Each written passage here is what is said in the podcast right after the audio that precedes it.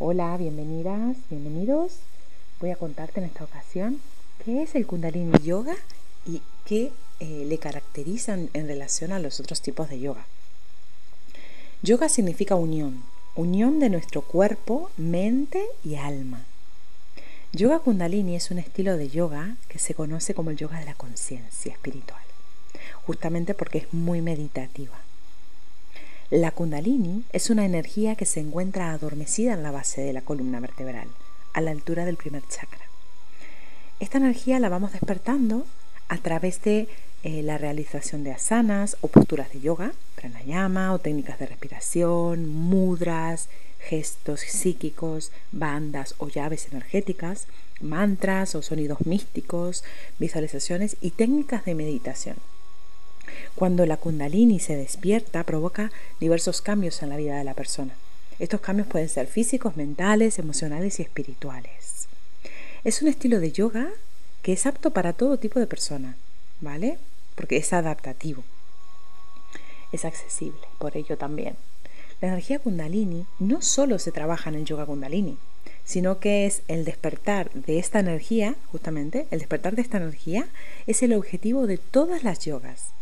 Se dice que las, eh, que las prácticas de yoga, meditación, meditación, llamas, eh, es en estas prácticas que se estimula esta energía que sube por el canal central o llamados nadis también, hasta llegar a la parte superior del cerebro, que es donde se activa la secreción de la glándula pineal. Esta pequeñísima glándula y su función han sido siempre un misterio, ¿vale? Para lo que es la ciencia occidental. Lo increíble es que los yogis ya conocían su experiencia, o sea, y la importancia, justamente por la experiencia que tenían, eh, acerca de esto, ¿no? Em, bueno, y desde hace miles de años, claro. Nuestro cuerpo y la mente se controlan a través de la secreción de químicos en el cerebro. Entonces, cuando elevamos la kundalini, se activan estos químicos y se experimenta un cambio en la conciencia muy sutil y gradual en la persona. La energía kundalini es la energía creativa, el impulso vital que todos tenemos, que existe en todo ser humano y que podemos usar para elevar nuestra conciencia. Em, dentro de lo que es la práctica de Kundalini, tenemos pranayamas, que es el control de la respiración, tenemos mudras, que es la posición de brazos y manos, tenemos drishti, que es la focalización de la mirada. Durante la práctica se va indicando la la fijación o la focalización justamente de los ojos. Es una práctica. Tenemos los mantras, que es vibrar con el sonido. Tenemos banda, que pedimos cerrar pues ciertas partes del cuerpo, por ejemplo, eh, que presionemos lo que es el ombligo, que cerremos lo que es, que apretemos ano, bajo vientre. Eh, tenemos las asanas, que son las posturas. Tenemos una crilla, que es un conjunto de asanas. Tenemos la respiración de fuego, que es un tipo de respiración muy poderosa y que sale de lo que es el punto de ombligo. Se genera desde ahí. Tenemos una respiración de tipo largo y profundo. Puede ser respiración abdominal, torácica, clavicular. Todo esto se, se da en la clase. ¿Cómo se estructura una clase de Kundalini Yoga? Pues eh, comenzamos siempre con una entonación. Se recitan dos mantras, el Adi Mantra, ¿vale? que es para justamente crear ese, ese campo, ¿no? Es, como esa apertura energética y, se pide una protección. Tenemos un segundo mantra, que es el, este mismo que es de protección, y se recitan tres veces siempre al inicio de cada clase estos dos mantras. A continuación tenemos lo que son los ejercicios de calentamiento. Entonces todas las crillas em, requieren que el cuerpo esté caliente y flexible. Entonces hacemos un movimiento justamente para eh, poder dar paso a, la, bueno, a la práctica. ¿vale?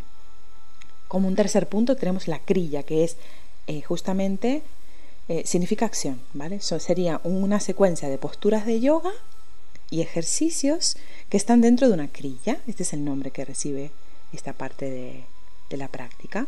Entonces, con la crilla se inicia una secuencia de cambios físicos y mentales que afectan simultáneamente al cuerpo, a la mente y al espíritu.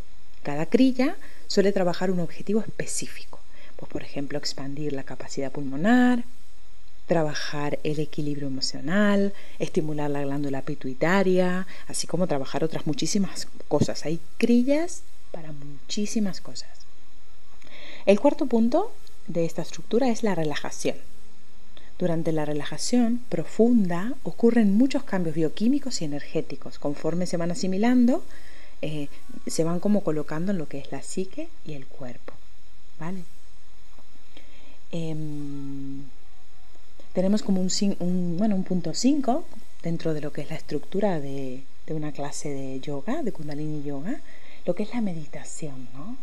que es una técnica que nos ayuda a despertar los recursos que tenemos interiormente, justamente para poder enfrentar los retos que nos presenta la vida de una forma consciente y ayudarnos a tener, una, una a tener seguridad, ¿no? para poder responder a ellos con una actitud pues tranquila y sentirnos en paz con nosotros mismos. El sexto punto de, una, de, bueno, de esta estructura es el cierre y aquí lo que hacemos es entonar el eterno sol. Entonces todas las sesiones de Kundalini Yoga se cierran cantando o recitando los mantras de eh, los mantras del Eterno Sol y Satnam.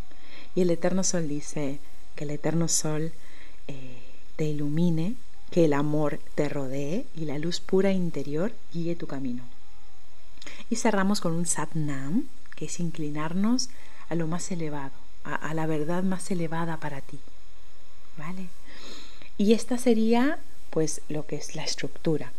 En Kundalini Yoga el recorrido, el trabajo con chakras, con la energía de los chakras es súper, súper importante porque es justamente en ese recorrido de los nadis que se trabaja y se aborda cada uno de los chakras que tenemos en el cuerpo. En yoga kundalini trabajamos hasta el octavo. El octavo representa lo que es el aura, ¿vale?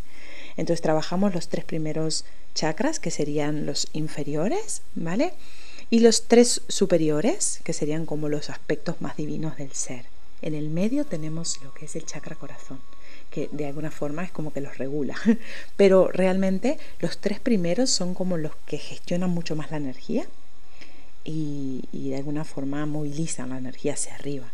Entonces la práctica de yoga abarcando cada uno de estos puntos permite un trabajo energético profundo y con la visión del coaching eh, permite pues justamente atravesar cada uno de los bloqueos, poniendo luz en aquellos aspectos que son necesarios y ayudándote a sacar pues la mejor versión de ti